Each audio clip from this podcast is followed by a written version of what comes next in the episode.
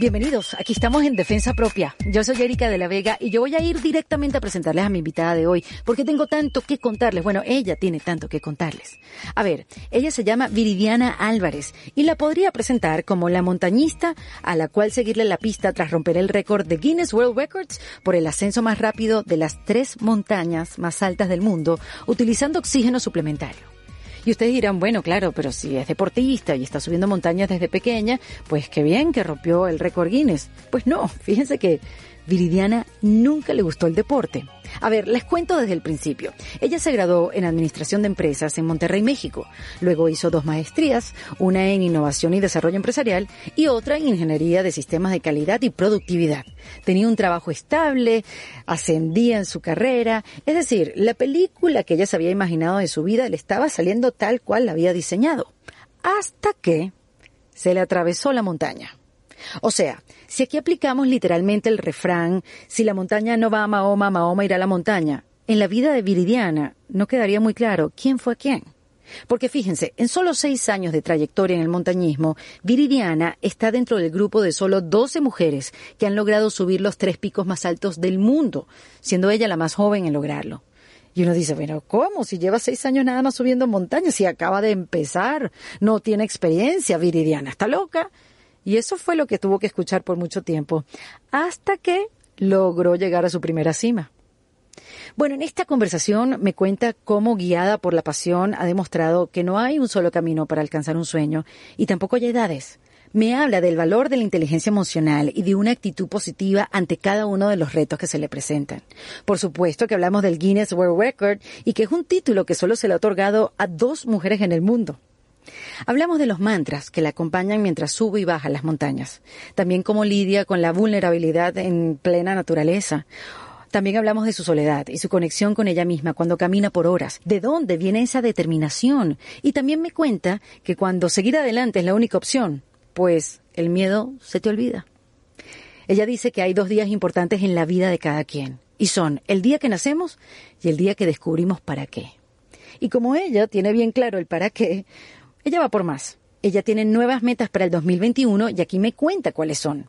Yo también les quiero contar que en ericadelavega.com se pueden suscribir a mi newsletter para que todos los domingos les llegue un correo de mi parte con información, recomendaciones y cosas que he aprendido a lo largo de la semana. Y también los quiero invitar a que pasen por patreon.com slash en defensa propia. Ahí se pueden hacer miembros para disfrutar de material exclusivo que solamente subimos ahí en esa plataforma. Y también ahí te puedes enterar cómo ser parte del WhatsApp en defensa propia.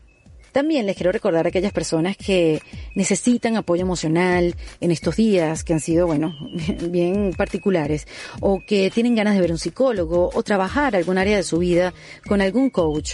Les cuento que hay una plataforma que se llama opcionyo.com. Es una plataforma online. Ustedes entran a esa página web y pueden elegir entre más de 60 profesionales con quien verse y con quien hacer sus sesiones. Todo se hace en la plataforma, desde la sesión hasta el pago de una manera segura y confiable, que eso es bien importante decir.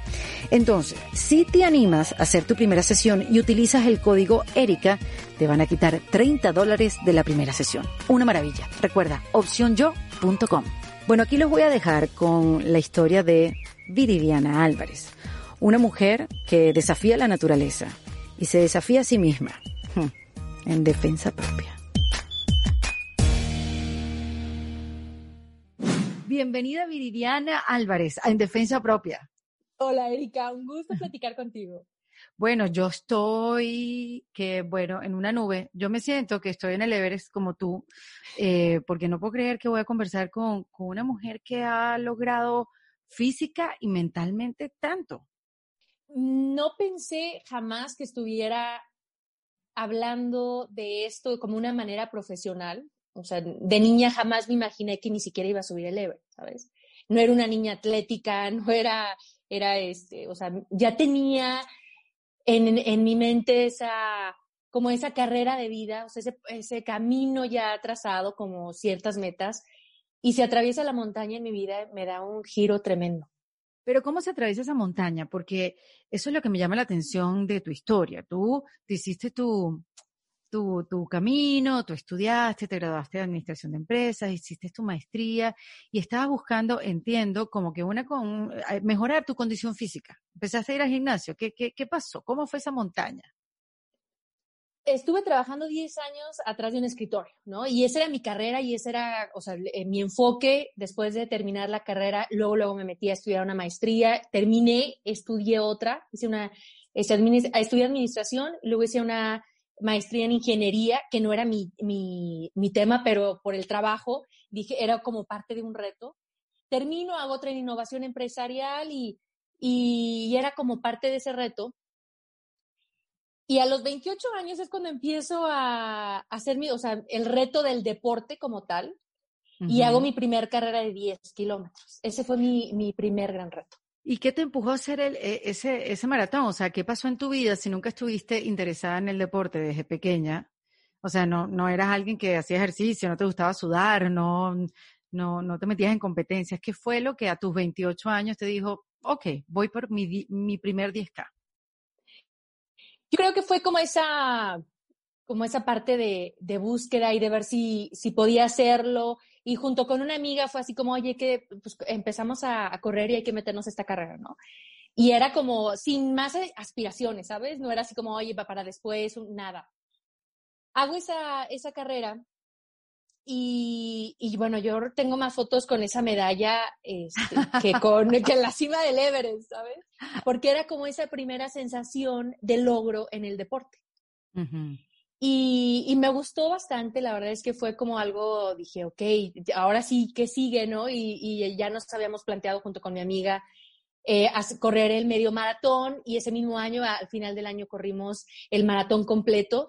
Entonces fue así como uno tras otro, uno tras otro y es hasta los 30 años que, que llego a la montaña.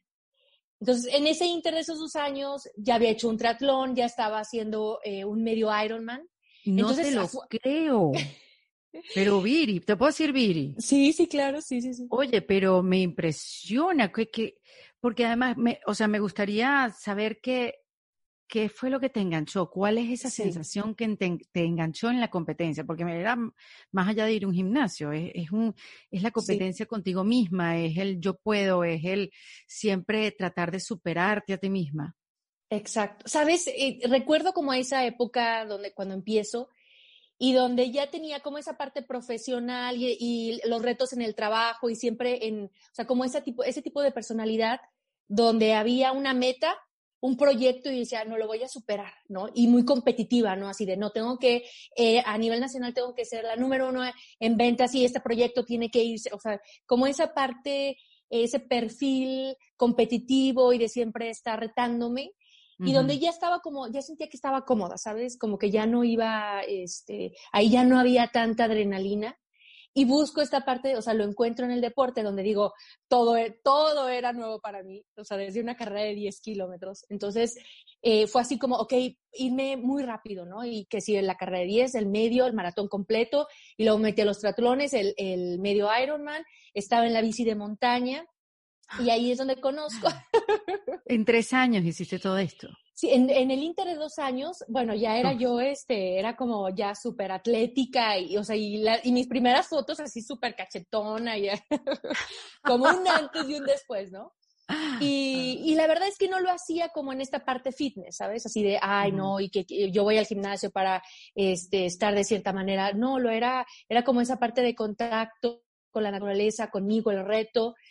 Y, y con estos amigos que, con los que coincidía en la bici de montaña, yo veía sus fotografías que se iban al pico de Irizaba, que se iban a Iztaccíhuatl, que son las montañas más altas de México, y yo veía sus fotos en redes sociales, era todo. Y decía, qué padre, mira, así como en el amanecer, la montaña, qué se sentirá, podré hacerlo, no podré hacerlo, era todo lo que sabía.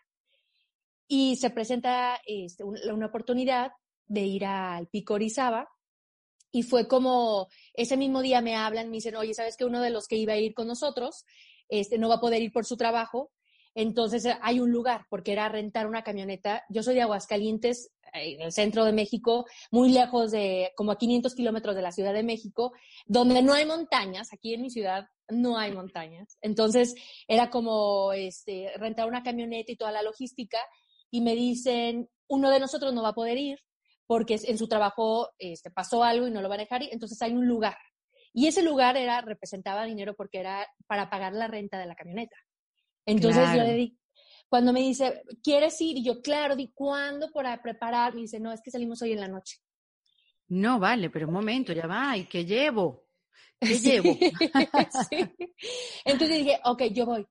Este, yo no tenía nada, ¿sabes? Desde la ropa, le hablé a una amiga y le dije, oye, este, yo sé que tú esquías, préstame ropa, ¿no? Ese mismo día me dice, sí, vente, voy a su casa. Ella es flaquititita, o sea, me entró a la rodilla, ¿sabes? Entonces le habla a su esposo y le dice, oye, ¿le presto ropa a Viridiana? Me, me llevé el pantalón y la chamarra de su esposo. Todo el, equipo técnico rentado y prestado. O sea, era, era una total improvisación, ¿no? Y así fue como empecé en la montaña. ¡Qué locura! ¿Y, y eras la única mujer en ese grupo? Sí, sí, sí, sí. ¿Y, qué tal la experiencia? ¿Qué sentiste? Así como me explicaste cómo, que, cómo empezaste y qué te hicieron sentir los maratones, ¿qué, ¿qué, te hizo sentir? ¿No sentiste miedo? ¿No sentiste no estoy preparada? ¿Qué va a ser esto? ¿Porque es escalar o es subir? Es, el pico sí es, yo creo que es de las montañas, eh, de las más altas, más técnica. Em, sí, definitivamente. es, decir, yo jamás he subido una montaña. Y menos ahora viviendo en Miami, en Venezuela por lo menos tenía montañas. Este, pero, o sea, cuando dije escalar, es escalar me refiero al clavito, a ah, un lugar y del otro, y al subir es que subes caminando bien empinado con tus herramientas. Sí, subir. Okay. Subir. Ahí no hay como tipo de las paredes de roca donde vas colgado en el pico, ¿no? Hay, obviamente hay rutas, pero la ruta que yo subí en esa ocasión era subir, ¿no? Eh, y, fue una experiencia padrísima, ¿no? Porque nunca había estado a tanta altura, llegar y todo, todo, todo era nuevo, ¿no? Yo iba con expertos, entonces en esa parte decía, ok, no sé nada, pero voy con gente que sí sabe. Y, y la verdad es que fue, es como esa parte de, de tanto esfuerzo, o sea, y, llegar a una recompensa que es llegar hasta arriba. Bueno, yo, a mí las tiemblas, las, las piernas me temblaban, pero con una sonrisa enorme viendo las nubes abajo, el, la tierra, el horizonte, y o sea, es que esto es, o sea, es una gratificación, una sensación muy, muy grande. Son momentos de reto personal, de mucha introspección. Y para mí eso significó la montaña, ¿no? Esa magia que tiene la montaña, decía, wow, ¿no? Y, y llegué y claro que bajé destrozada, pero yo dije, ¿qué sigue? Yo quiero más, ¿no? Yo quiero más y regreso y, y mi mejor amigo, que ha sido siempre en todo este camino al montañismo, pues yo voy con él y, y a buscar este, qué es lo que le sigue el Pico de Saba y era el Internet. Aquí en mi ciudad, en Aguascalientes, no hay montaña, no hay un club alpino, no hay, no hay alguien, aparte de mí, que haya subido ocho miles. Entonces no tenía con quién acercarme más que Internet y así fue como descubrí que la más alta de la que le seguía, la más alta de América, estaba en Argentina. Ok. ¿Y Entonces, te enfocaste en eso? Yo seguía todavía de tiempo completo, trabajando de tiempo completo.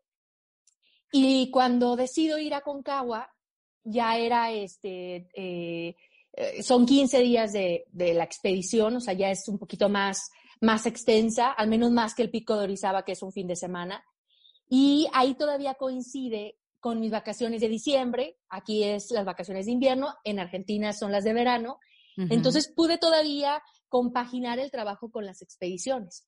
Entonces yo me voy a, yo me voy a Argentina, en ese entonces fui con mi exnovio y con otro amigo, con el amigo que me llevó la primera vez a la montaña, y fue una experiencia padrísima, ¿no? Así como de descubrir más altura, un grupo internacional y ya ir comprando poco a poco el equipo, pero eso fue a los 10 meses. O sea, yo voy al Pico Orizaba en febrero y en diciembre yo ya estaba en Argentina, ya con la idea el del Everest en la mente. Pero no lo decía, ¿no? Yo creo que ahí no lo decía porque no estaba segura si lo iba a hacer o no. Claro. Entonces sí fue como poco a poco, ¿no? Este, ir planteándome esas ideas, esos sueños para mí misma, ¿no? Cada quien este, mm. eh, tenemos esos tiempos y esas metas y parecía, no, todavía está muy loco decir que el Everest, ¿no? Todavía no. Pero ya lo sabías Sí, ya, ya tenía la idea. Yo iba a, Argentina con Cagua para ver cómo reaccionaba mi cuerpo y para ver si era buena, para a ver si algún día podía ir al Everest. Claro. ¿Y qué te decía la gente a tu alrededor, tu familia, tus amigos? O sea, ¿qué, ¿Qué le dio a Viridiana así que ahorita sube montañas? O sea, tuviste resistencia, te llamaron que este, no sé, que estabas loca, porque eso pasa, ¿no? Eso pasa mucho cuando uno comienza a hacer cosas nuevas en su vida, como que hay gente que no le gusta. Claro, porque salí de todas las estructuras que tenía, ¿no? Y, y ya ahorita, al principio, así de, ¿cómo? ¿Estás loca? ¿Cómo vas a ir a una montaña si no tienes experiencia, si no tienes esto, y vas a ir sola y luego y ahorita ya cuando cuento mis planes, si no me dicen que estoy loca, digo, no, no está tan retador. O sea, ya, ya, lo, ya lo espero, ¿sabes? Ya, lo, ya quiero, este, ya es como el medidor decir, no, si es reto, ¿no?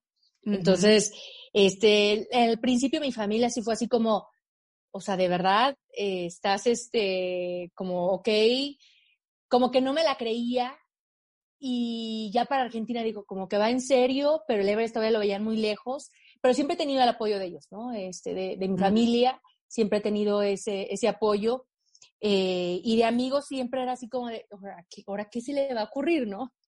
Qué bueno. ¿Y eso de dónde viene esa competencia? ¿Dónde puede ser que venga de tu mamá, de tu papá, de cómo te criaron? ¿Tienes hermanos? ¿Cómo, ¿De dónde crees que venga? Te, o sea, en tanto tiempo que tienes para pensar, subiendo estas montañas, ¿te has puesto a pensar en eso? Sí, mira, posterior tuve la oportunidad de, estudiar coaching ontológico.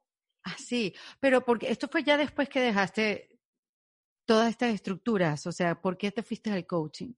Eh, eh, fíjate, empiezo al mismo tiempo que, este, o sea, empiezo antes a estudiar coaching y la montaña, este, a la par, ¿no? Cuando me certifico es un año con Newfield Consulting en Chile y cuando me termino, cuando termino la certificación es cuando ya había regresado de Argentina. Entonces, como que fue a la par y fue una manera preciosa porque era como embonar todo ese conocimiento, esa, esa capacidad de hacer introspección y reflexionar con todas esas analogías y metáforas de la montaña, de crecimiento, de llegar a la cima, de autoconocimiento, de regular el miedo, de todo, toda esta parte de inteligencia emocional me sirvió muchísimo. Y he reflexionado esa parte de dónde viene, ¿no? Y y es curioso, nadie me lo había preguntado ahorita, como ese, este, y, creo yo, digo, en esta parte de, reflexionar, esta, como estas ganas de, de, salir adelante y de ser independiente, ¿no? Y, y yo lo veo en, en, mi casa, donde mis papás se separan, y como esa, yo veo esa necesidad de, de tener una independencia económica. Entonces, toda la parte de la, o sea, de, yo desde la carrera, desde hacer las maestrías, era, era parte de, esa, de ese desarrollo que buscaba, ¿no? Y cuando, y al principio cuando me acerco al deporte, lo veo de esa manera, de una manera de reto, ¿no? De seguir retándome y creciendo, pero la montaña me, me la montaña ha sido una maestra para mí y este, y me ha dado la capacidad no solo de retarme, ¿no? Sino de, de poder conocerme, de conocer a Dios, de crecer, de ser mejor persona. Qué delicia, qué delicia. Y otros dirían, bueno, pero si te pones a meditar, es más fácil que tener que subir una montaña para que aprendas y estés en contacto con todo lo que estás diciendo. Pero te tengo dos preguntas en esta. O sea, una es como un comentario de que a, veces eh, uno dice, ay, qué lamentable, que uno vivió la del divorcio de, de, de, los padres. Yo también soy de padres divorciados, ya grandes, yo tenía 17 años. Este, pero ¿cómo te modifica y cómo eso te puede dar a ti un motor para, no sé, para buscar lo que dices, a mí no me va a faltar esto?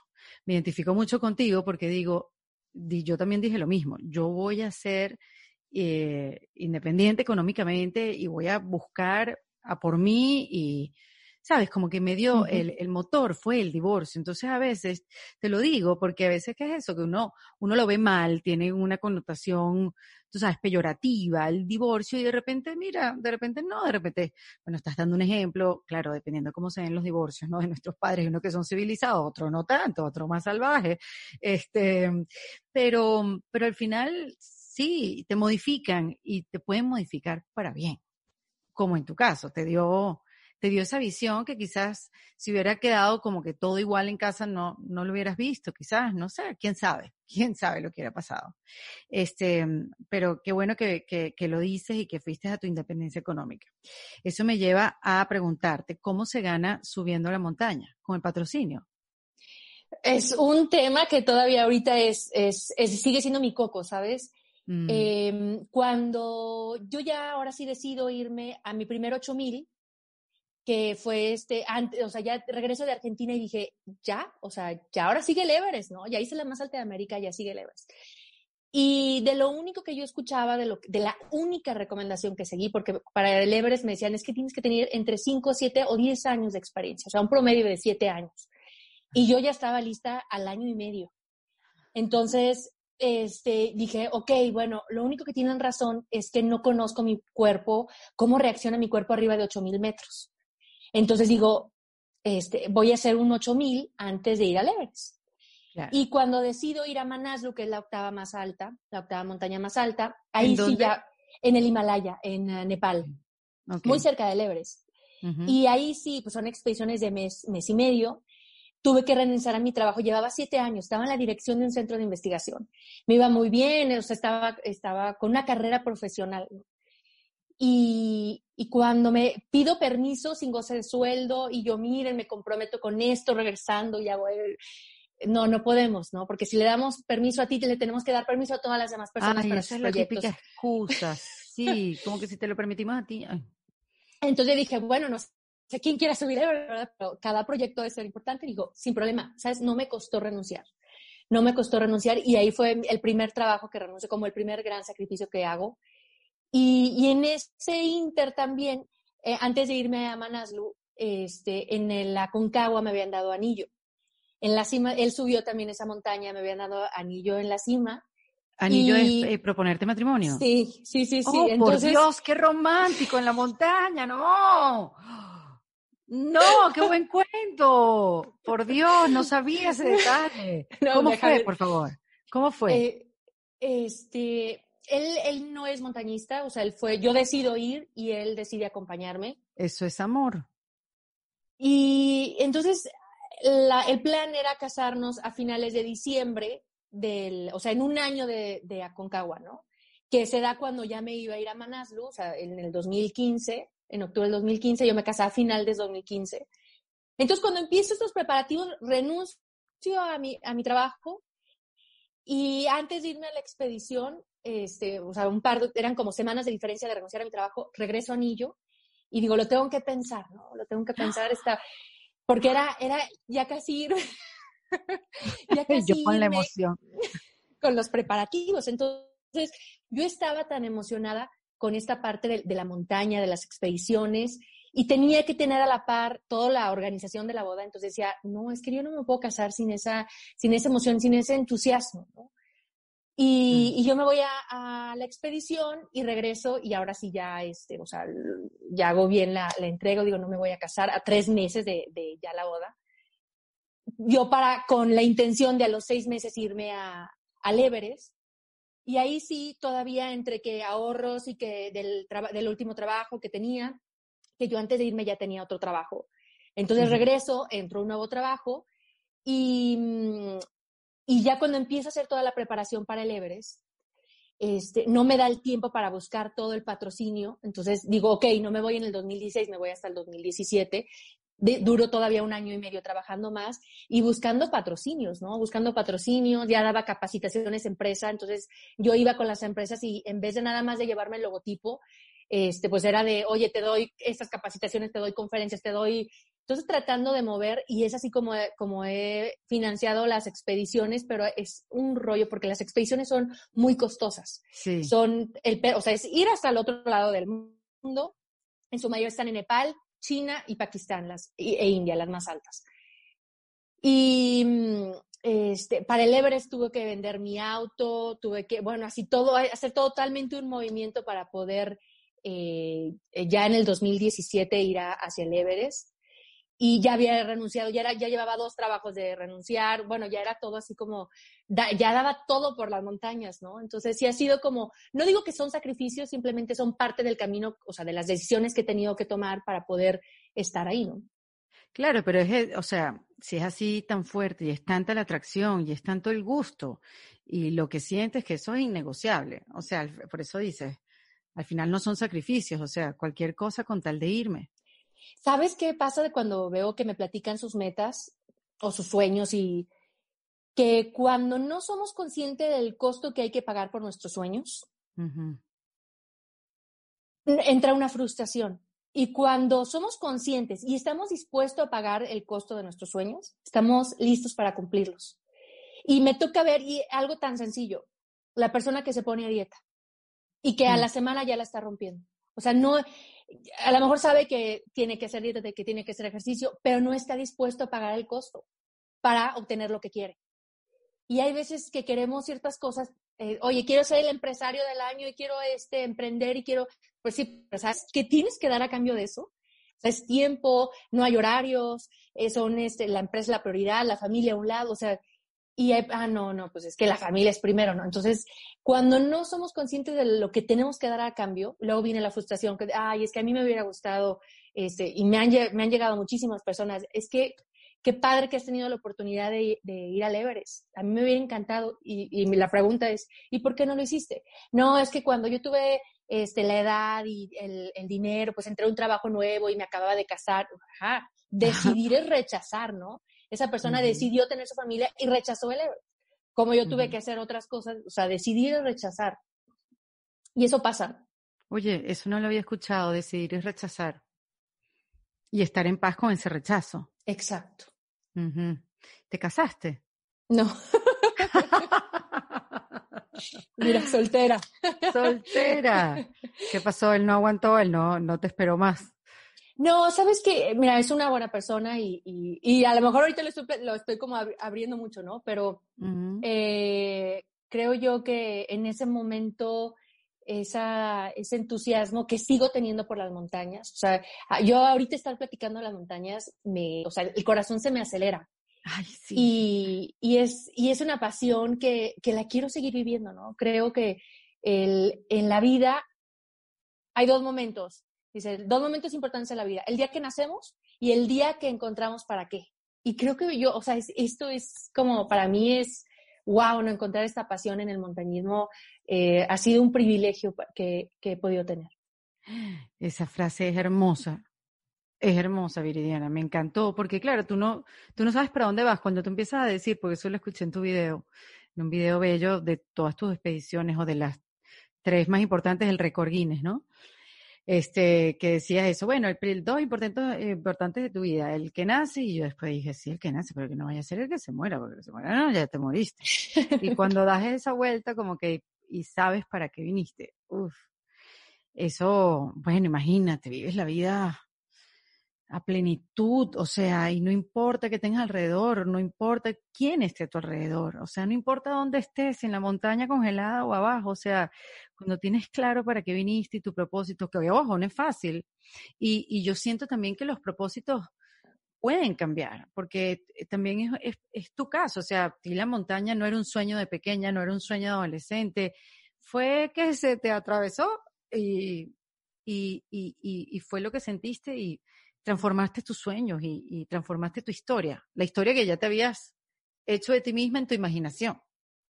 ¿No? Sí, sí, totalmente. ¿no? Y, yo les digo, yo soy la prueba de que no hay edad, no hay caminos, que nosotros los hacemos.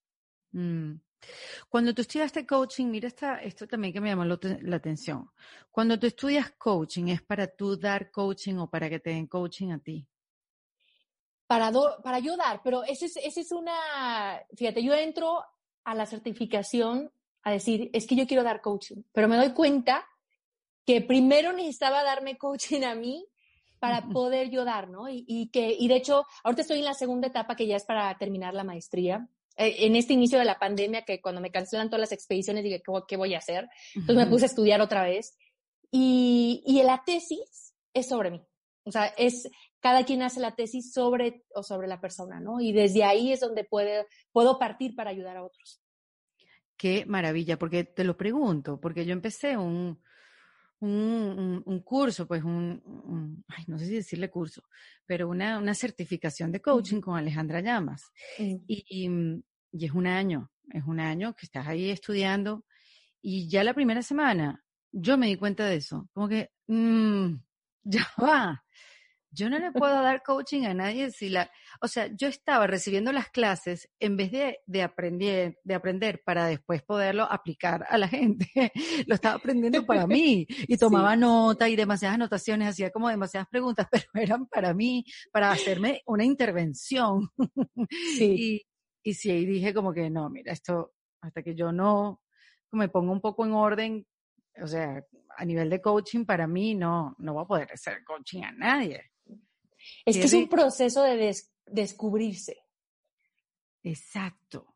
Oye, y, procesos para descubrirse tiene que ser subir a la montaña. La primera que subiste fue el Everest, de las tres más altas del mundo. Sí. sí la primera fue el Everest. Yo me fui de atrás, o sea, me fui de la más alta y luego ya le, he seguido, ¿no? Pero por eh, favor. regreso de. Yo sería tu mamá y te diría, Viridiana, pero ¿por qué? regreso, regreso de Manal y ahora digo, ahora sí el Everest, me tardó año y medio en conseguir el dinero, me voy al Everest y yo decía, el Everest y ya. Yo no quiero ser montañista y uno es, y claro que regreso del Everest y yo decía, ¿y ahora qué? O sea, ¿Cuánto te tardaste? ¿Cómo, cómo fue la aventura? Fueron 42 días. Desde que agarro la mochila para iniciar el trekking, son 42 días que llego a la cima y bajo. Y mm, sí, es, es todo un proceso y wow, o sea, de verdad es, es, eh, es un aprendizaje de verdad las expediciones y la montaña y el proceso que se hace desde el acercamiento al campamento base, que son eh, entre 7 a 10 días. Y primero llegas a Kathmandú, que es la capital de Nepal, y luego vuelas a Lukla, que es un aeropuerto de los más peligrosos en el mundo porque está en una colina, y de ahí empiezas a hacer ese, ese trekking, ese, esa caminata hacia al campamento base del Everest, con todo la parte mística del budismo, de los templos, de las banderas de oración y, y llegas, llegamos al campamento base y de ahí es un proceso de aclimatar, de ir al campamento uno, regresar, llegar otra vez al campamento uno, dormir ahí, al dos, bajar otra vez. Entonces, subir para saber que tienes que volver a bajar no es tan alentador, ¿no? Entonces, es un proceso mental de resistencia, ¿no? una carrera, un maratón, es un día y te vas a tu casa, te bañas y te tomas la cerveza al día. Y acá uh, es un día bueno, un día malo, un día pésimo, un día perfecto, un día. Entonces, es una montaña rusa impresionante de las emociones, del cuerpo, de, de todo, ¿no? ¿Y en qué consiste la preparación? O sea, ¿cuánto tiempo antes te preparaste y en qué consiste? ¿Cómo uno, imagínate, viviendo en Aguascalientes, como me dices, cómo te preparaste para, para el Everest, porque además lo hiciste todo tan rápido, las tres montañas, que cuánto te tardas, en qué consiste eh, ese, ese condicionamiento físico. Em, antes de ir al Everest, yo no pude pedir un día más de, descanso, o sea, no podía, este, o sea, iba a renunciar antes de irme y iba a renunciar para poder como tener este, el ingreso más posible para antes de irme, ¿no? Entonces yo antes de irme, lo que tenía era aquí a, mi alrededor en Aguascalientes y tenemos un cerrito pequeñito que es desde el estacionamiento hasta lo más alto, son 300 metros, se llama el Cerro del Muerto o el Picacho, que son los pies, y tenía que subir y bajar varias veces. Eh, con una mochila pesada me iba y ya me ponía a subir este, una y otra y otra y otra. Y esa fue mi preparación. Me gusta este, correr, o sea, decía, ¿qué, ¿qué hago? no? Porque leyendo en internet yo encontraba de todo. Ya ves que en internet encuentras todo, ¿no? ¿Cómo subir el Everest? Las 1500 formas de cómo subir el Everest. Y unos, unos nadaban, otros hacían bici, otros este, eh, nada más caminaban. Y yo decía, es que de todo este mundo de, de, opciones, ¿qué hago, no? Entonces dije, pues voy a hacer lo que a mí más me gusta. Correr, bici de montaña y, e irme al cerro con una mochila pesada. Y ese fue mi entrenamiento. Nunca tuve un coach, nunca tuve ni, ni ahorita todavía pertenezco a ningún club alpino, o sea, fue como muy didáctico, ¿no? Y de hecho hace poco salieron un artículo, la alpinista que aprendió en YouTube, y yo, ok, gracias. Oye, pero ¿y por qué hacen eso? Pero, ¿sabes? Pero no, al principio decía, pero es cierto, y me gusta mi historia, me gusta compartirla y no me, o sea, no siento como ni pena, ni, porque si hay o sea, yo sé que hay muchas personas como yo que no van a tener la oportunidad de tener en sus circunstancias, en su entorno, este, personas que los orienten o tener escuelas donde puedan ir y que, y que sepan que con Internet pueden aprender hasta, irse hasta cómo irse a Everest. Eso es verdad. Y tienes toda la razón, pero también hay que darle un poquito de crédito a tu intuición. sí, claro.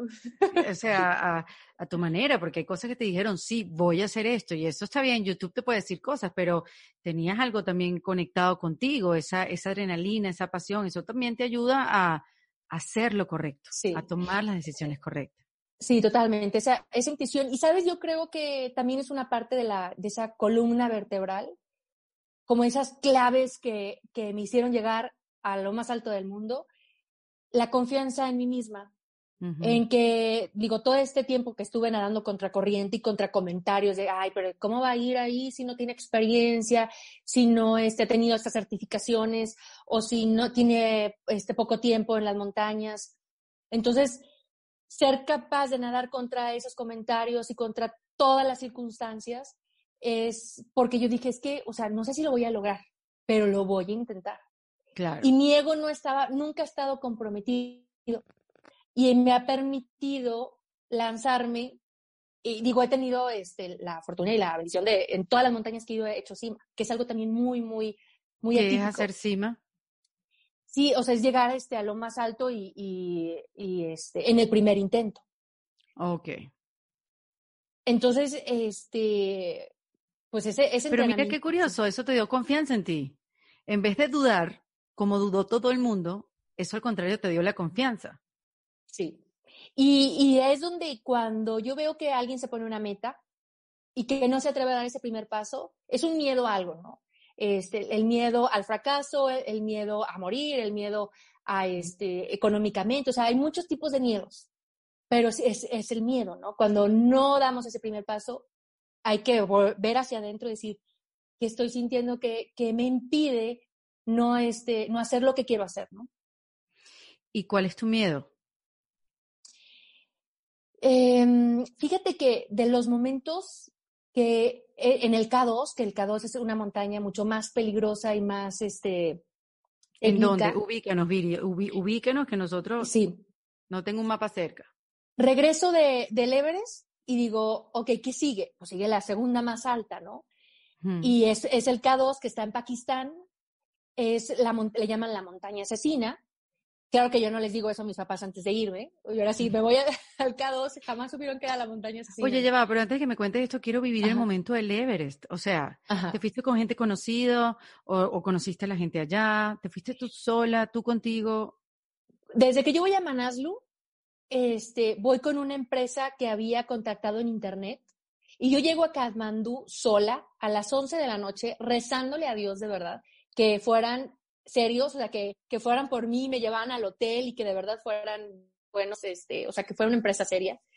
Y, y así me fui, así me fui sola, sin conocer a nadie, sin tener esa, esas referencias, ¿no? Pero tú crees que esa búsqueda de adrenalina y esa pasión es lo que te hizo olvidarte y no pensar en esa vulnerabilidad de, irte con alguien que no conocías? Mira, ¿O no lo pensaste simplemente? Yo siempre he dicho, y parte como de esta como filosofía para poder tomar todas estas decisiones y aventarme así literal, es vida solo hay una, no hay ensayos, no hay segundas oportunidades, y si no hacía algo yo por mí, nadie más lo iba a hacer, ¿no? O sea, como en esa parte de, de o sea, pues ni modo a, como aventarme y si no me resulta, pues ya, este, em, pues ya regresaré y, ahora busco algo nuevo que hacer, ¿no? Otro trabajo o a ver qué, ¿no? Y hasta el momento me ha resultado, o sea, sí ha sido este encuentro que he tenido con la montaña, todo ha, embonado muy bien. Pero es que si no lo hago ahorita, ¿cuándo? Y, lo, y te lo, o sea, ya lo, y lo estaba diciendo a los 30 años, ¿no? Al, Cuando sube el Everest tenía 33, que es una edad en el montañismo joven. De Eso es lo que te iba a decir, o sea, pareciera que para el fútbol no es, pero para el... Para Sí, para el montañismo sí es. Sí, de hecho, este récord que rompo, soy la mujer más joven aparte de hacer este récord, o sea, como que... ¿What? Ah. ok, ahí en la montaña me siento joven, pues. Y empezaste súper tarde. Sí, sí, sí, sí, sí. Sí, sí, sí. Sí, no, todos mis compañeros del Everest, pues eran, y de todas las demás montañas, entre 15 a 20 años de experiencia, ¿no? ¿Por qué? Porque eran europeos que desde niños ya se iban a la montaña y tienen los Alpes, tienen los Pirineos, tienen las montañas de Europa, o sea, tienen toda la cercanía de las montañas, ¿no? Y entonces, bueno, te fuiste sola, gracias a Dios, no, no hubo problema. ¿Y, y qué se hace? Grupos con los que estén, bueno, se dividen. Sí, eh, yo obviamente, pues de aquí de México no conocía a nadie de, de, la montaña y en ocasiones se reúnen entre montañistas y hacen su propia expedición, ¿no? Uh -huh. eh, contratan a otra empresa para que haga la parte de la logística, porque pues es casi vivir dos meses en la montaña. Y uh -huh. es todo una, una organización logística impresionante, ¿no? Eh, y entonces me voy, al principio no conocía a nadie, en Manalú ya empiezo a ubicar, cuando me voy al Everest, ya era, era con la misma empresa, entonces ya los conocía a ellos, todo el grupo nuevo. A mí me escogen como líder de la expedición. Yo era la más joven y la de menos experiencia en años. Y al ¿Y principio cómo, fue... ¿Cómo te eligen? Al principio, yo cuando me dicen, aquí en México, yo eh, grité, brinqué, wow, voy como líder. Y yo, pero ¿qué tengo que hacer? Entonces, yo, está, yo hasta llegando allá, yo decía, y conociendo el grupo, me voltean a ver, cuando hacen el anuncio en la reunión de apertura de que yo era la líder de la expedición, y yo, what? O sea, como, ¿por qué? Si está, eran, había guías noruegos. Y o sea, como, ¿por qué, no?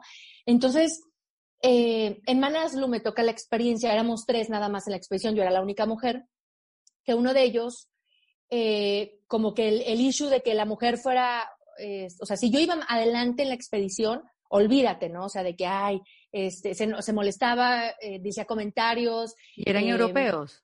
Él, él era asiático. El, ah, el que, el ok, que porque los europeos están súper sí, no, avanzados en eso, eso no, no es un problema. Pero, pero, ¿sabes? Aún hasta los europeos, si una ¿Sí? mujer es más fuerte que ellos, sí les pega. Ah. Sí les pega. O sea, como que sí, o sea, reconocen y, y admiran, y, pero sí de repente sí les juegan, ¿no? Porque está el preconcepto de que si la, la mujer es, es más débil que el hombre, ¿no? Entonces, si, si tú eres más fuerte que ellos, entonces ellos son más débiles que... que claro, los pones en evidencia. Sí, entonces Ay, sí, de repente como que sí surge ahí un tema, ¿no? Uh -huh. ¿Y cómo lidias con ese, cómo lidiaste con ese tema? Porque el alpinismo, el montañismo es un deporte muy masculino. Sí, y, y bueno, son de los aprendizajes que la montaña me ha dejado. En Manaslu yo iba a conocer cómo reaccionaba mi cuerpo en la altura, pero en la montaña, así como en la vida, no, toda la vida no le dices, vida, quiero aprender esta lección, ¿no? La vida te pone las lecciones que tienes que aprender y la montaña me puso la lección de, de esa parte, de esa actitud y esa inteligencia emocional, esa herramienta que tengo, ¿no? Y ese poder que, que todos tenemos, que es elegir a quién darle nuestra energía. Uh -huh. Y estaba, ya en medio de la expedición estaba tan agotada, o sea, mentalmente, eh, aparte de la física que, que se requiere en la, en la, montaña, en las noches así de levantarme y de, ay, no, es que este, ahora qué le voy a decir a este tipo y qué, qué va a hacer y qué, y o sea, ¿cómo? ¿Cómo es posible que estando en esta montaña este, me esté desgastando por eso? Entonces dije, no más, wow. no le voy a dar mi energía, se la voy a dar, yo decido a quién dársela y se la voy a dar a la montaña. Y haz de cuenta que ahí todo cambia, o sea, todo cambia, ¿no? Ya era, o sea, obviamente era como sí defenderme, pero no era, no engancharme. Porque entonces, te, que eran comentarios irónicos, como sí, no o sea, imagínate de comentar, hasta un comentario de una vez al mes al menos voy a ser más fuerte que tú. O sea, refiriéndose como a la parte biológica de la mujer, ¿no? Yo decía, güey, o sea, ni, Ay, ni cuenta por te vas. a Cristo. Entonces, pero eh, fue un caso muy específico. La verdad es que es el caso uh -huh. que más me ha tocado, ¿no? No me ha vuelto a tocar. La Doble es que, reto. Sí, entonces los, la empresa, los Sherpas, que son la gente local, los que organizan las expediciones, vio esa capacidad de mí de lidiar con esta persona. Uh -huh. Entonces, cuando me nombra líder de expedición, yo todavía no entendía eso. Y cuando veo yendo hacia la cima del Everest al, a este cuate, este, uno de los que también tenía súper experiencia, que, que, era guía y que, que le da un ataque de nervios, yo dije, eso es, o sea, no es, el, no es la experiencia, sino es la capacidad de dominarse esa claro. inteligencia emocional. O sea, con, por eso me eligieron. No es, o sea, los años no te dan esa, esa inteligencia emocional. Entonces. ¿Qué te lo es, da? ¿Qué te lo da, Viri? Yo creo que, obviamente, el coaching me ha ayudado mucho uh -huh. a, a, esa parte de, de poder eh, conocerme y poder conocer estas herramientas que tengo y saber qué, cuáles necesito utilizar, ¿no? Uh -huh. y, de, y desde Aristóteles lo decía, ¿no? O sea, este, eh, es fácil enojarse, pero lo difícil es en la medida correcta, en el momento correcto, con la persona correcta. ¿no? Entonces, esa, esa, eso que este, he aprendido mucho en la montaña, que es esa parte de la inteligencia emocional, que es desde los, es la elección de los pensamientos, ¿sabes? Cada vez que me pongo una meta, digo, a ver, ok, quiero, quiero subir el Everest. ¿Qué necesito pensar? ¿Cuáles son los pensamientos que me van a llevar al Everest? Y uno era de, si puedo, yo tengo la misma, o sea, soy fuerte, si puedo, si puedo, si puedo, ¿no? Como esa... ¿Y qué haces? ¿Los escribes o los, como que los marcas mentalmente? Esto es lo que voy a pensar y esto es en donde me tengo que enfocar. Eh, yo creo que es como, son como eh, los mantras que elijo y que son los con los que me aferro, ¿no? Como a los que me aferro. Y en cada situación y es, son los mantras que me han llevado a, este, a esta filosofía de vida con la montaña. En el K2, por ejemplo, fue muy diferente porque es una montaña muy peligrosa. Eh, y entonces ahí era paso firme, paso seguro, paso firme, paso seguro, paso firme, y si puedo, pero paso firme, paso seguro, ¿no? Entonces, ¿Por qué es tan peligrosa? Es una montaña muy técnica. Eh, ahí, fíjate, de cuatro que suben a la cima, uno no baja. Es el 25% pero de por amor a Cristo, pero no, vale, pero eso ya, ya no está, ya no es un juego, ¿no? Sí, en el, en el Everest, me, o sea, me tocó ver muertos en el camino a la cima pero en el caso me tocó ver gente morir ¿no? de la expedición, entonces era otro nivel. ¿Y cómo lidiabas con eso? O sea, ¿nunca tuviste miedo? Sí, ah, hablamos del miedo, ¿no? Sí, claro. Mira, en el K2, eh, yendo hacia la cima, llegó un punto, yo trataba, en mi modo competitivo, yo trataba de, de, llegar junto con, iba solamente adelante de mí para abrir la temporada de, del K2, imagínate era un, este, un Sherpa, un nepalí que le llaman Gorkas, que es del ejército británico nepalí, y los que estaban fijando cuerda, ¿no? Entonces nada más yo iba a alcanzar a, a, esa persona, al Gorka, para ir así, este, juntarme al grupo de, de punta. Entonces yo me separo de los demás y en un momento voy sola. para ir a la cima se sube de noche. Entonces yo lo único que alcanzaba a ver era lo que alumbra, lo que alumbraba mi, mi lámpara. Entonces, es, imagínate la oscuridad de la noche a ocho mil y tantos o sea, metros de altura. Y yo decía, no, y ahí dije, si me pasa algo ahorita, o sea, si yo me caigo y me voy hacia el vacío, nadie va a saber qué va a pasar de mí. O sea, no era tanto el morir sola, ¿sabes? Era como, no van a saber qué va a pasar de mí. Entonces ahí me entró un miedo y dije, no, me espero a que vengan los demás y nos vamos en grupo ahí yo creo que, o sea, y obviamente en muchas ocasiones que, he estado en riesgo de morir, pero ya ni siquiera te da el tiempo de tener miedo, ¿sabes? O sea, ya es como el, es el, una avalancha, una caída de hielo, una, son segundos que ya ni entra el miedo, ya es así como, ya, ya aquí quedé, ¿no? Me quedo sin aire con tus cuentos. Lo que me llama la atención es que seguiste. Ah, sí. Cuando veo morir al, era un canadiense, ni siquiera estábamos para ir a la cima, estábamos en aclimatación, o sea, del campamento 1 al campamento 2, íbamos todos para arriba, esta persona empieza a caer, se tropezó o no sabemos si la cuerda se rompió, fue un error, no sabemos. Entonces, o sea, nada más vi como un trapo caer, empezar a caer, y yo decía, este, ok, ¿quién es? Primero fue la primera acción, ¿quién es? Por radio este, quién es, qué, qué, pasó, este, si estaba ya bajando su equipo, no, pues que es el canadiense de la expedición de a un lado, este, ya va bajando a ver si se puede rescatar el cuerpo. Ok, guardo el radio y, y dar el siguiente, o sea, no, no fueron ni cinco minutos en ese inter de, de ver a la persona caer y dar el siguiente paso.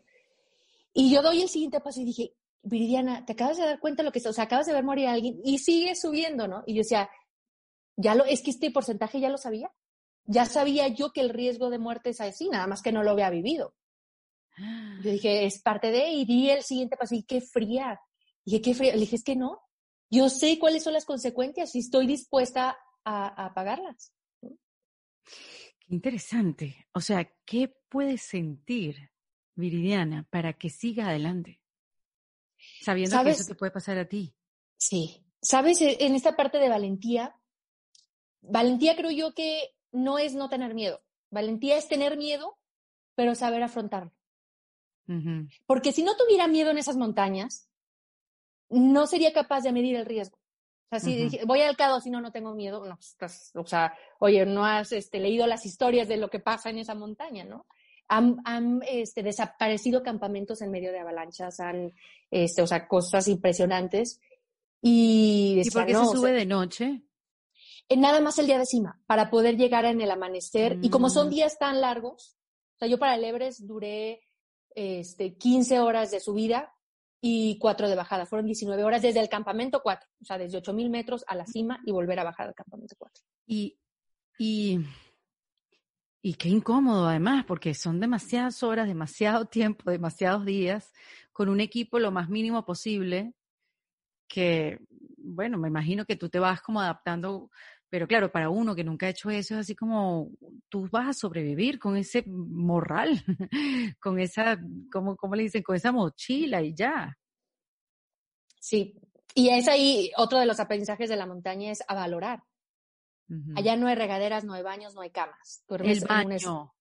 Perdón que te pregunte esto, quizás no me des muchos detalles, pero el baño que es como una, una tienda de campaña aparte. En, en el campamento base hay una letrina. Y ese es el lujo del lujo, tener una letrina que es un tambo, donde ves todo, ¿no? Oh, y ya en los campamentos altos no hay nada. Ah, o sea, es como al fondo allá, porque ni siquiera atrás del árbol, atrás de ni la Ni siquiera hay un árbol, exacto. Como mujer, como mujer, Erika, subir, o sea, subir montañas es no difícil, diferente. Sí, sí, está bien que le pongas ese nombre, pero entiendo lo que quieres decir, o sea. Perfectamente. ¿Y cuántas mujeres te has encontrado en el camino entre estas tres montañas? Porque nos falta hablar de Cachenchuya. ¿Lo dije bien? Canchenchunga, sí. Cachenchunga. Este, ¿Encontraste muchas mujeres en el camino como tú? Sí, mira, en el K2 éramos cuatro mujeres y era algo extraordinario, éramos como el, el 40% de la expedición. Entonces era algo súper extraordinario, ¿no? Y mujeres muy, muy fuertes, muy, muy determinadas y fue padrísimo, ¿no? Convivir vivir esa montaña con ellas.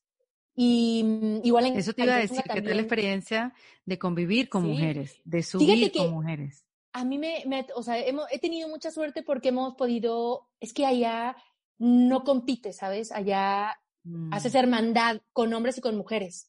O sea, estás compartiendo el riesgo de morir y estás compartiendo un sueño con alguien que hace una, una, una alianza muy, muy linda y son amigos de vida, ¿sabes? Yo los recuerdo y son así como de... Entonces, con la mujer me ha ido muy bien, la verdad es que sí hemos así como, este, podido hacer buena amistad. Y, mm, y no me ha tocado subir con mexicanas, por ejemplo, con mexicanas, no, ni con latinas. Bueno, es como mujeres. Eh, yo, o sea, fuiste la, la, primera, la primera latinoamericana en el K2. Sí. Y la primera mexicana en el Everest. En el, en el Canchenchunga. En el Canchenchunga. Y, eh, y, en el Everest sí habían subido latinoamericanos. Sí, en el Everest sí ya hay más. Este, de hecho, fui la séptima mexicana. Ahí sí, este, era, es como la montaña más deseada, ¿no? ¿Sabes? Por cualquier montañista, el Everest es como... Pero hacer las tres eh, como seguidas, en el, la menor cantidad de tiempo, ese fue el récord Guinness que, que te ganaste, que bueno, sí. que te dieron, por cierto, ¿no? En agosto. Sí, sí, sí, sí, la verdad es que es este récord, mira, yo regreso del K2 muy, muy emocionada, muy, este, mira, yo bajo del K2, es más, desde la cima, desde la cima, en el cima del K2 ya, wow, la primera latinoamericana, donde muchísimas mujeres lo han intentado. Hay una, hay una leyenda de las mujeres del K2 que se mueren. Entonces era así como de, ok, ya soy parte de esa leyenda, viva, ¿no? y, y, y, fue un mensaje, yo mira, en la cima del K2 lo describo así. Dios, pasión y destino. Con esas tres palabras. Con esas eh, tres palabras describo esa montaña. Y yo decía, en la cima del K2 decía, wow, o sea, como fue un mensaje así de, tú estabas destinada a estar ahí, ¿sabes? Fue algo tan, tan lindo. Y, y, no era de sentirme de yo, no, al contrario, no, al contrario, así como, o sea, con cada que te doy es, hay una responsabilidad y cada que yo subo una cima tengo, siento más responsabilidad, ¿no? Y en, y en Canchenchunga es una montaña que se la dedico también a las mujeres, que se la dedico a mi mamá y a las mujeres, ¿no? Entonces, em, fui la primer mexicana y ahí sí, sí también fue así como, wow, ¿no? De, este, de, de hacer esa montaña y a la primera y, Y antes de subir Canchenchunga, el año pasado, me dicen, si tú subes, si tú subes antes del 17 de mayo, haces récord Guinness. Y yo, porque no tenías ni idea, eso no, era una que tenías. Mira, yo lo tenía, yo de niña he tenido los libritos, ya ves que del récord y así de este. Ah, sí, sí, sí, que hay. Y, decía, wow, o sea, era como, o sea, yo jamás imaginé que iba a estar en eso, ¿no? Y en el bucket, tengo un bucket list de hace muchos años, tenía un récord Guinness ahí, pero no, no le había puesto cómo. Jamás me imaginé que subiendo montañas, ¿no? Y cuando me dicen, así hice clic, ¿no? Yo, y yo dije, ok, si se da bien, si no, no me voy a, o sea, mi objetivo es subir y bajar con vida, ese es mi objetivo. Claro. Entonces, este, subo el día de mi cumpleaños, el 15 de mayo. Entonces fue un regalo, ¿sabes? Un regalo de la vida y del esfuerzo y de todos los, o sea, todo lo que he vivido. Y me dicen, ah, es que lo planeaste. Fue el único día en todo el 2019 que se subió a la cima de esa montaña. No por te tres lo días, puedo creer. Te lo prometo. Por tres días rompo el récord, lo hago en mi cumpleaños y solo ese día se pudo subir a la cima. En todo el 2019. En todo el 2019. Porque estaba tapado, porque no se podía, porque había balance. Porque somos, este, éramos poquitos grupos y en ese, o sea, en ese día intentaron todos, este, la cumbre, creo que el día siguiente intentaron, este, pero no lo, o sea, no, no, de hecho ni siquiera lo intentaron, o sea, fue el único día, el 15 de mayo fue el único día que se, que se hizo cima y bueno, yo así de wow, no sé, como parte de, de este, bueno, de más este destino todavía. Más sí. todavía. Ahora, son celebraciones viridianas que son muy con uno, ¿no? O sea, estás en esa montaña con gente desconocida, obviamente que has compartido toda una historia de sobrevivencia, pero no sé cómo se viven esas celebraciones, como, o sea, como muy internas. sí, sabes, en la cima, la cima en la mitad del camino hay que bajar y la mayoría de los accidentes suceden bajando. Entonces, para mm. mí todas las cimas han sido, Dios mío, gracias, ahora ayúdame a bajar, ya me ayudaste a subir, ahora tengo que bajar, no quiero bajar con vida.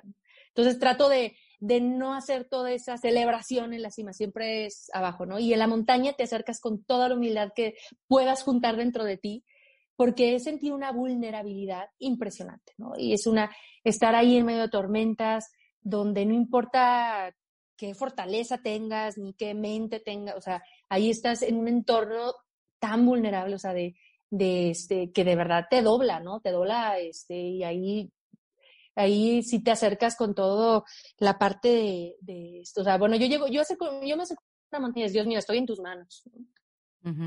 Claro, no está, no está, eh, no, no tienes control sobre eso.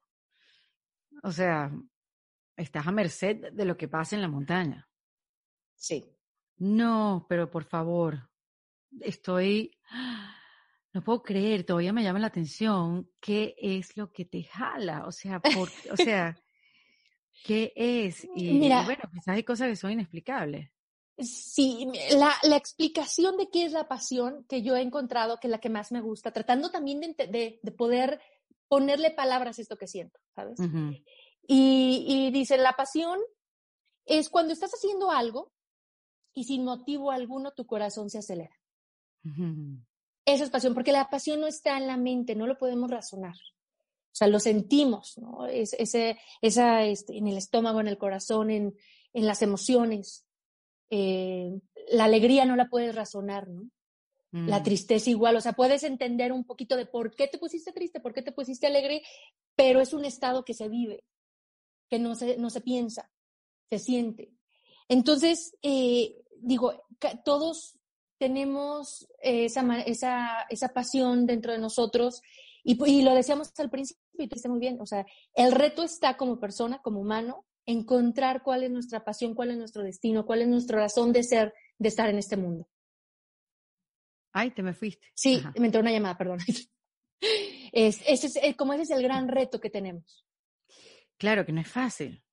No es fácil. ¿Qué tendría que hacer uno para ti, Viridiana, para, para encontrarla? O sea, no para encontrarla así de una, pero acercarte a ella.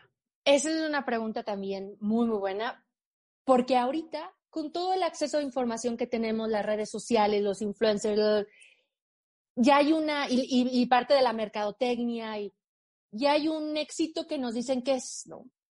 que el coche de último modelo, que viajar, que este estilo de vida, que tener dinero, que este cuerpo, que entonces ya nos, nos ponen un éxito predeterminado, ¿no? Mm. Y, en y nos impide empezar esa búsqueda de qué es lo que nos hace feliz, el de por qué estamos aquí. O sea, todos nacemos este, con dones, con habilidades muy específicas, ¿para qué, no? Y, y por eso yo lucho mucho con esta parte de, de, en esta búsqueda, pues que no, que no veamos eso que nos dicen que es el éxito como éxito, ¿no? Éxito es para mí cuando encuentras una pasión y puedes vivir de ella. Ese, ese es el éxito para mí, ¿no? No más allá de, de posesiones, este, que, el dinero obviamente, y ahorita te lo digo yo, este proyecto que tengo el siguiente año, necesito muchísimo dinero, necesito muchísimos patrocinadores y... ¿Para dónde vas? Híjole, mira, ahí sí hasta yo misma me digo, Viviana, estás loca. Entonces, ay Dios mío, ya. Imagínate. Este, cada año he hecho un 8000. El año que me he retado más, he hecho dos 8000 en un año, que fue en el 2018. El siguiente año quiero hacer de 5 a 6 8000. O sea, 2021 quiero hacer de 5 a, a 8 este, 8000. Entonces, ¿cómo es esta parte? De 5, o sea, subir 5 veces 8000 metros. Sí, subir cinco montañas diferentes. O sea, es, es hacer en enero y abril, hacer eh, en la primera temporada dos montañas, mayo, junio irme a Pakistán, otras dos montañas, junio este, en, en, otoño irme otra vez regresar a Nepal. O sea, van a ser como cinco o seis meses seguidos de expedición. ¿Y no has conocido a nadie que te acompañe, que, que ya planeen juntos? Mm, mm, entre expediciones de todas las personas que he conocido, ya ahorita es así como, oye, este, eh, Sofi, ¿a dónde vas a ir? ¿No? ¿Qué montañas vas a hacer? Y ahí tratando de coincidir. Pero sí, es que somos muy poquitas personas en el mundo haciendo estas locuras, ¿no? Entonces, somos un puñado así de, los, este, de personas. Y, nada más es como tratar de, de, ver con qué equipos, ¿no? Cómo hacer equipos. Pero no, no. La respuesta de tu pregunta, no. No. Eso es lo que, eso es lo que nos hace falta que la, la montaña nos dé un compañero, una cosa, ¿no? digo. Pero, oye, ojalá te lleguen todos los patrocinantes y, yo creo que este récord Guinness también va, va a ayudarte, ¿no? y Mira, visibiliza. sí, este récord Guinness significa, y siempre, así es como lo comparto, que los sueños sí se cumplen. O sea, y te lo digo yo, este, a que empieza hacer montaña a los 30 años, que no tiene ninguna experiencia o background este, en el montañismo. Em, ¿Y de qué depende cumplir esos sueños? De aferrarse a ellos, creo yo. Mira, como en, en esa fórmula que yo he tenido para poder llegar a estas montañas más altas, de las más importantes que veo es el de confiar en uno mismo, el de soñar en grande, que para a veces, o sea, soñar en grande requiere hacer acciones en grande. Si sueñas pequeño, tus acciones tienen que ser, es como, a ver, me voy a preparar para una carrera de 10 kilómetros. Pues te preparas para la carrera de 10 kilómetros, no más. Cuando te preparas para un ultraman, o sea, para cuando te preparas una carrera de 500 kilómetros, o sea, tienes tu entrenamiento, eh, tiene que ser del tamaño de tu sueño. Entonces, para eso a mí es, esa parte como o sea, siempre a los jóvenes les digo, sueñen alto y a veces me dicen, es que no los engañes, Viri, no les digas que pueden ser astronautas. Y yo, es que es como si a mí me hubieran dicho que no pudiera hacer un récord Guinness en montaña. Porque, o sea, sueñen alto, a lo mejor en los primeros, o sea, no todas las metas las tenemos que cumplir. Es un, es, o sea, es una, eh, un encuentro de ver en dónde sí y en dónde no. O sea, y te faltó el tercero, confiar en ah, ti. Soñar en este, grande. Soñar en grande, confiar, confiar este, en uno mismo y atreverse. Todos tenemos la capacidad de soñar, todos, todos podemos anhelar, desear, este, imaginar, pero somos pocos los que nos atrevemos. Sí, es, que tienes toda la razón. Lo que estás diciendo quizás pueda sonar repetido para algunos, pero es totalmente cierto. O sea, más realidad que esa no hay. Y es un cachetón, es un cachetón para decirte, estás ahí sentados porque tú quieres. Bueno, ahorita es porque la pandemia, porque ok, pero bueno, ¿saben a qué me refiero la, la, la metáfora? Sí, y, y, ahí en esa, como la frase que, o en esa filosofía que me gusta de, en esta parte, tanto de la pandemia como, este, como de lo que vivimos, ¿no? De nuestras circunstancias. Que no somos el resultado de nuestras circunstancias, sino lo que hacemos con nuestras circunstancias. Uf, sí, clave. Porque a mí, o sea, si yo me hubiera puesto de, ay, es que no, pues yo no soy una europea que tiene las montañas en su este, patio, o que el club alpino la patrocina, o que este, en mi, familia nadie es ejercicio. O sea, es así como mi mamá, ahorita estamos caminando y estamos, o sea, pero, o sea, yo no fui resultado de mis circunstancias, ¿no? sino lo que hice con lo que tenía. Y ahorita en la pandemia también, nosotros somos resultado de lo que estamos haciendo con lo que nos pasa, ¿no? Hay alguien que se queda este, sentado en casa y hay alguien que se pone a estudiar, hay alguien que se pone a hacer ejercicio, hay alguien que este, decide tomar un break, o sea, somos resultado de lo que hacemos. Y, mm, te quería preguntar, Viri, o sea, después de todo este proceso de subir la montaña una tras otra, de ganar este récord Guinness, entiendo que también te fuiste por ese, o sea, cuando no estás subiendo montaña, te fuiste por ese lado. Tienes tu propia fundación, entiendo, y donde eh, enseñas pues estas técnicas de, liderazgo a gente joven. Cuéntame de, esa experiencia, por dónde viene. Ha sido otro regalo de la montaña el poder tomar todas esas analogías y metáforas, aprendizajes que he tenido en este camino y poder compartirlos con otras personas. Tengo un proyecto que se llama Mujeres en la Cima y tengo la fundación que se llama Líderes de Altura, que trabajo con niños, ¿no? Y que es la parte de soñar y de, de esforzarse y toda la parte de los valores. Y, creo yo que ese es como a mí lo más lindo, lo más gratificante de, de, poder trascender a través de otros. No es a través de un récord, ni de hacer este, la primera, ni es a través de trascender de otros. Y eso me ha dado muchísima gratificación. Qué belleza. ¿Y de mujeres en la cima, de qué se trata? Fíjate, el, el mensaje que yo doy en la cima del Everest Así empieza. Mujeres en la cima y toda la parte de... les voy a poner el link de ese video para que lo vean y lo disfruten porque de verdad es para verlo varias veces. Y, y la verdad es que es como este, esa manera... Yo empiezo el proyecto de Mujeres en la Cima y al principio empiezo a recibir comentarios de, de hombres en buen sentido, así de, oye, pues nos, tú misma nos estás discriminando al solamente referirte a las mujeres, ¿no? Y yo decía, sí, es cierto, el hombre también necesita esa parte de, empoderamiento, ¿no?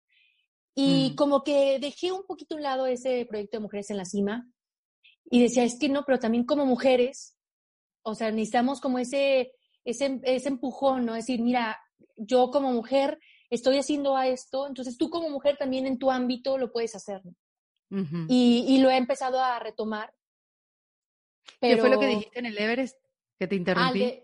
no, el de Mujeres en la Cima, este, desde, o sea, desde la cima del Everest, este, estoy aquí, los sueños sí se cumplen, hay que esforzarnos y con determinación, pasión y, y pues ya te imaginas estando Todo ahí eso dijiste cuando estaba, wow, eso se llama control mental. no, y me salieron muchas cosas que yo después las vi y yo viendo los videos de abajo decía, wow, ¿a poco dije eso, no? Estaba dije Sí, dije una parte muy bonita que dice, los, sueños se pueden cumplir cuando se conecta esto, o sea, el pensamiento con el corazón. No hay nada más cierto que eso. Eso jamás lo había pensado, ¿sabes, Erika? Ahí me, nació, ahí me nació. Yo cuando lo vi abajo dije, dije eso, wow, ¿no? Exacto, no lo había aprendido en el coaching, nada, nada. Pero no hay nada más cierto. Ah, Viviana, o sea, es una cosa, eso es una verdad irrefutable cuando están conectadas cerebro y, corazón, mente y corazón. y, y, a ver, sé que has aprendido mucho de ti en, todas estas experiencias. No quiero saber lo que vas a aprender el, año que viene y ojalá se pueda dar, ¿no? Y que se abra un poco ya el mundo. Em, pero ¿qué has aprendido de ti en esta pandemia? Que has quedado, pues, digamos, subiendo otro tipo de montaña. Sí, total. Yo mm. estaba dos semanas de irme a Nepal, al Himalaya con todo ya listo, ¿sabes? Meses de preparación y se cancelan dos semanas antes y primero fue así como, ¿what? O sea, ¿qué, ¿ahora qué voy a hacer? No tengo nada más preparado. Primero fue un, un, shock como de aceptación y después, y ya ahorita estoy en un proceso, eh, bueno, después vino este, el de adaptación, porque yo ya estaba viviendo en Ciudad de México, me regreso a, a mi ciudad natal para pues, estar en casa, ¿no? Estar en cuarentena y, y, ahorita estoy en una parte de reinvención, o sea, de, de, decir, ok, esto que estaba haciendo antes, antes daba conferencias este, en congresos o iba, daba talleres, Entonces dije, ya no más presenciales, ahora, ¿qué voy a hacer? ¿No? ¿Cómo voy a...? Entonces, en todo en este proceso, decir, como esa capacidad de volver a tomar las herramientas que tenemos en el entorno, este, sin frustrarnos, eh, o sea, sin decir, ay, es que si no estuviera este virus, o sea, no. A ver, sin la víctima, sin la víctima en nosotros. Exacto, o sea, ¿qué tengo ahorita? ¿Qué tengo eh, eh, a mi alcance? ¿Qué puedo hacer con lo que tengo a mi alcance? ¿Y qué has aprendido de ti en esta pandemia? esa sí, esa capacidad de, de, adaptarme, ¿no? Este, porque eh, yo soy como muy de, tomo decisiones y, ok, ya voy a hacer esto y, y me aferro a eso, ¿no?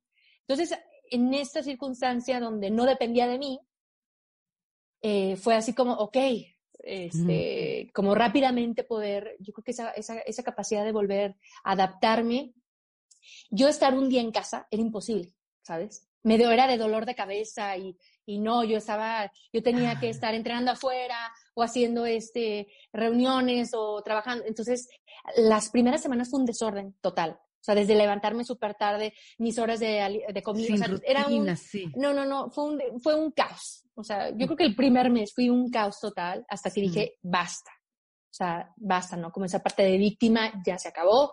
¿Qué vas a hacer ahora, no? Qué bueno, Viridiana. Me encanta. Me encanta tu ejemplo, que, que lo has hecho no solamente en, en palabras, sino en acciones. Esa, esa, esas, esas acciones que hablan por ti, más allá de si haces coaching o apoyas a las mujeres o no, son acciones que hablan, hablan por ti y bueno, y de esa pasión, o sea, uno dice, yo quiero tener esa pasión, yo la quiero, la quiero tener, la quiero conseguir y quiero vibrar como tú. Así que me, me inspiras a, a seguir en la búsqueda, realmente. Y porque todos al final estamos en esa búsqueda de buscar nuestra pasión, buscar nuestro porqué, eso, eso que dijiste de los dos días importantes de tu vida, el que naces y cuando consigues lo que es. Que yo además también creo, como para no entrar en frustración, que pueden ser varios. O sea, tú puedes conseguir tu para qué en una época de tu vida y tu para qué en otro momento. O sea, puedes, puedes ir cambiando. Tú lo conseguiste. Tú tenías un para qué en un momento dado hasta que diste con la montaña y, y cambió y te hizo mucho más feliz de lo que eras.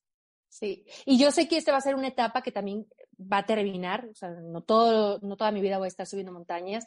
También esa parte, esa, esa etapa o ese, esa parte de mí que es la vida personal y profesional, que quiero retomar, porque también ha estado así como muy en pausa, ¿no? Entonces, quiero casarme, tener familia, que entonces, este, sí, definitivamente, esta es una etapa.